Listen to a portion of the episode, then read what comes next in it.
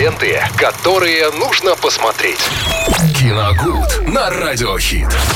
Вместе с Виталием Морозовым в эфире «Радио Хит. Смотри радио». Обсуждаем интересные фильмы. И, конечно же, в понедельник вместе с вами обсудим что-нибудь горяченькое и свежее. Свежее, да. Всем здравствуйте, друзья. Сходил я на этих выходных на э, многообещающий поначалу, ну, теперь уже фактически хит э, этого летнего сезона. Достоверно, мне кажется, ужастик 2-3 «Демон, приди».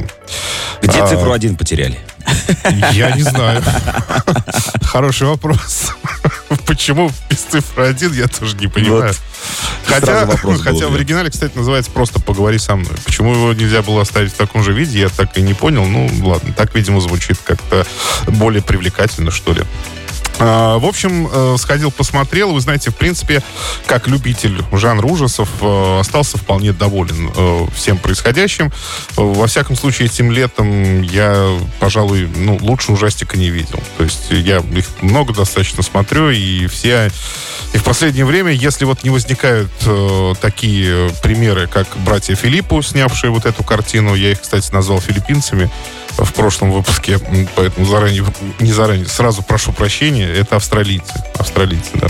Которые сняли, кстати, очень малобюджетное кино, вложили в него всего 10 миллионов долларов, которые чуть ли сами вообще не собрали, не заработали. То есть э, фактически сняли на свои собственные деньги. Там студия A24 подключилась уже на этапе съемок. Ну да, и потом продакшн, реклама и все Продакшн, ну, соответственно, да. Ну, продакшн с рекламой там были ого-го, на самом деле, потому что, э, как это сейчас говорят, э, очень хайповый уже ужастик, о нем говорили прям буквально все. Да, да, да. Причем даже я, который вообще не интересуется ужасами, да, встречал не раз. Слышал да. о нем, да, совершенно верно. Ну вот. Э, я сходил посмотреть, там коротко, если о сюжете, то группа молодых людей придумала себе вот такое вот развлечение. Они собираются вечером э, и, ну, берут э, какую-то забальзамированную руку в гипсе. И балуются. Или не в гипсе, или в каком-то она в фарфоре, не знаю. В общем, э, и вот таким вот образом через нее вызывают э, духов, которые могут прийти в этот мир, но строго ограничено время. То есть полторы, не больше полутора минут можно общаться с этим духом. Иначе, если время пройдет больше, он останется среди живых. Поэтому это строжайшее правило нарушать нельзя. Ну, естественно, нарушили. Ну, конечно. Тогда в кино не был. Ну да. Естественно, нарушили, конечно. А, вот, нарушает это правило, и все начинает катиться, естественно, в тартарары, и все это надо потом весь фильм исправлять. Я хочу сказать, что большая удача, давайте начнем с этого. В последнее время очень часто в фильмах ужасов в основном прослеживается социальный подтекст. Он и всегда, в общем-то, был. Но и сейчас его э, ставят всегда, в общем-то, на первое место.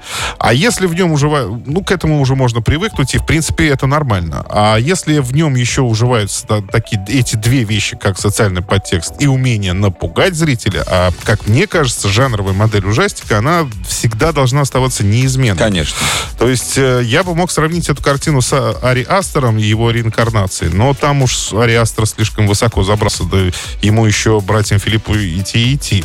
Но э, потом, когда после реинкарнации, вот, например, Ари Астер снял «Солнцестояние», ну, это, ну, по факту это не фильм ужасов. Нет. Там там социальный Пугаться, подтекст да. вылез слишком широко. Пугаться там, ну, почти нечему вообще абсолютно. Вот. И мне кажется, это уже более такая, больше социальная драма, наверное, включая его последние работы. Вот. А если в этом фильме есть чему напугаться, да, если режиссеры могут это сделать, и могут это сделать достаточно изобретательно, как вот, например, в 2-3 Демон Приди, это, я считаю, большая удача.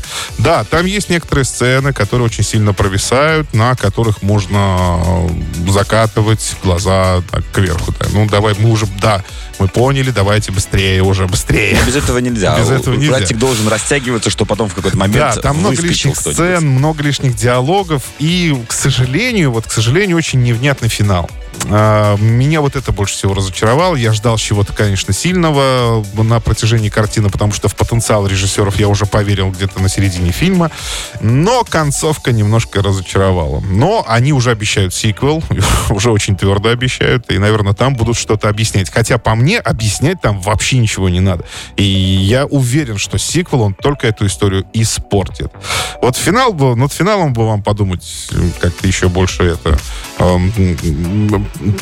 не докрутили. По, по, ну, как повнимательнее к нему отнестись к этому финалу, да, более глубоко подумать, тогда, может быть, да.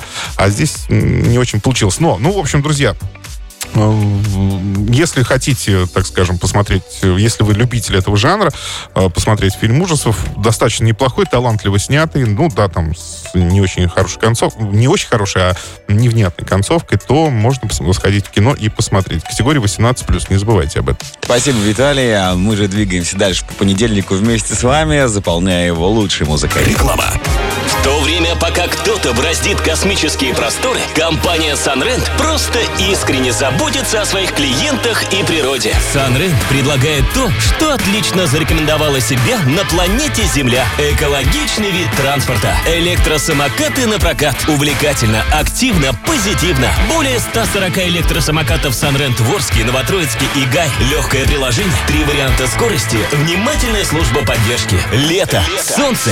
Sunrent. Ленты, которые нужно посмотреть. Киногуд на Радиохит.